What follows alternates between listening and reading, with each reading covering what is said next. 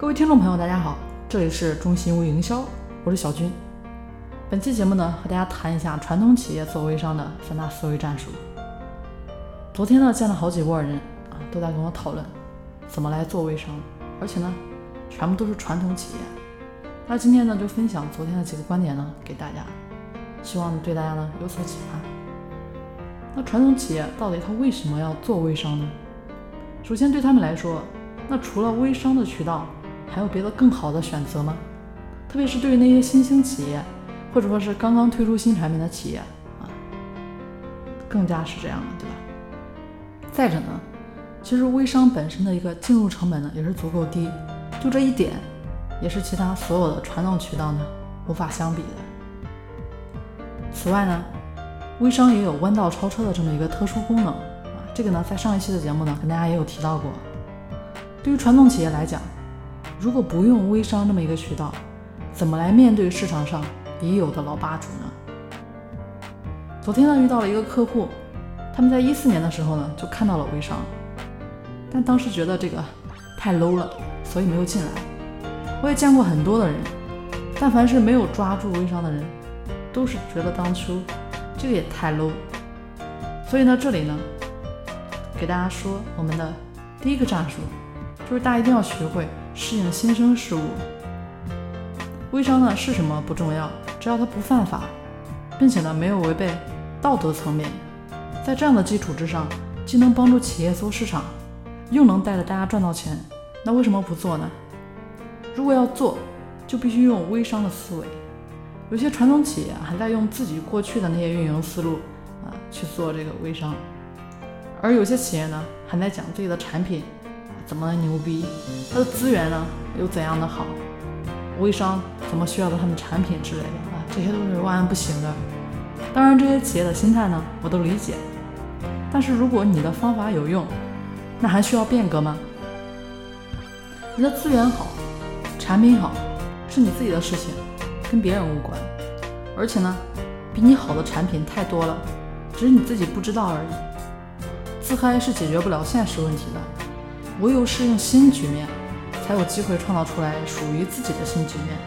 否则，几年之后，对吧？大家又会说啊，当初没行动的原因是因为这个微商太 low 了。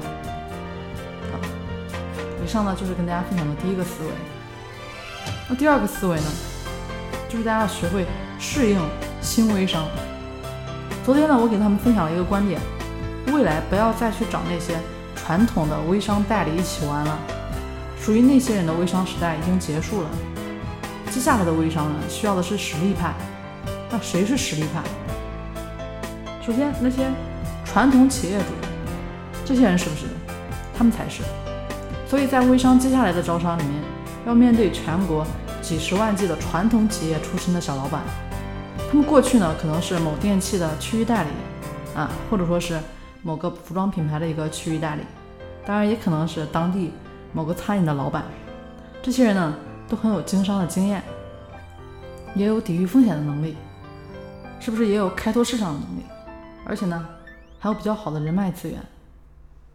那这些人出手的时候，肯定和那些一无所有的屌丝不一样，而且呢会更有韧劲。那这样的微商，大家很担心它的一个长久性吗？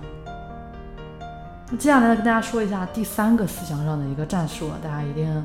要知道的就是要学会转换这么一个微商体系。如果你的目标呢是这些老板，那么在招商的层面就必须要弄一套适合这些传统企业主的微商体系，特别是适应这些传统老板的微商语言体系和认知体系。比如说，在过去大家都是在招联合创始人，但今天招的呢是城市 CEO，这有区别。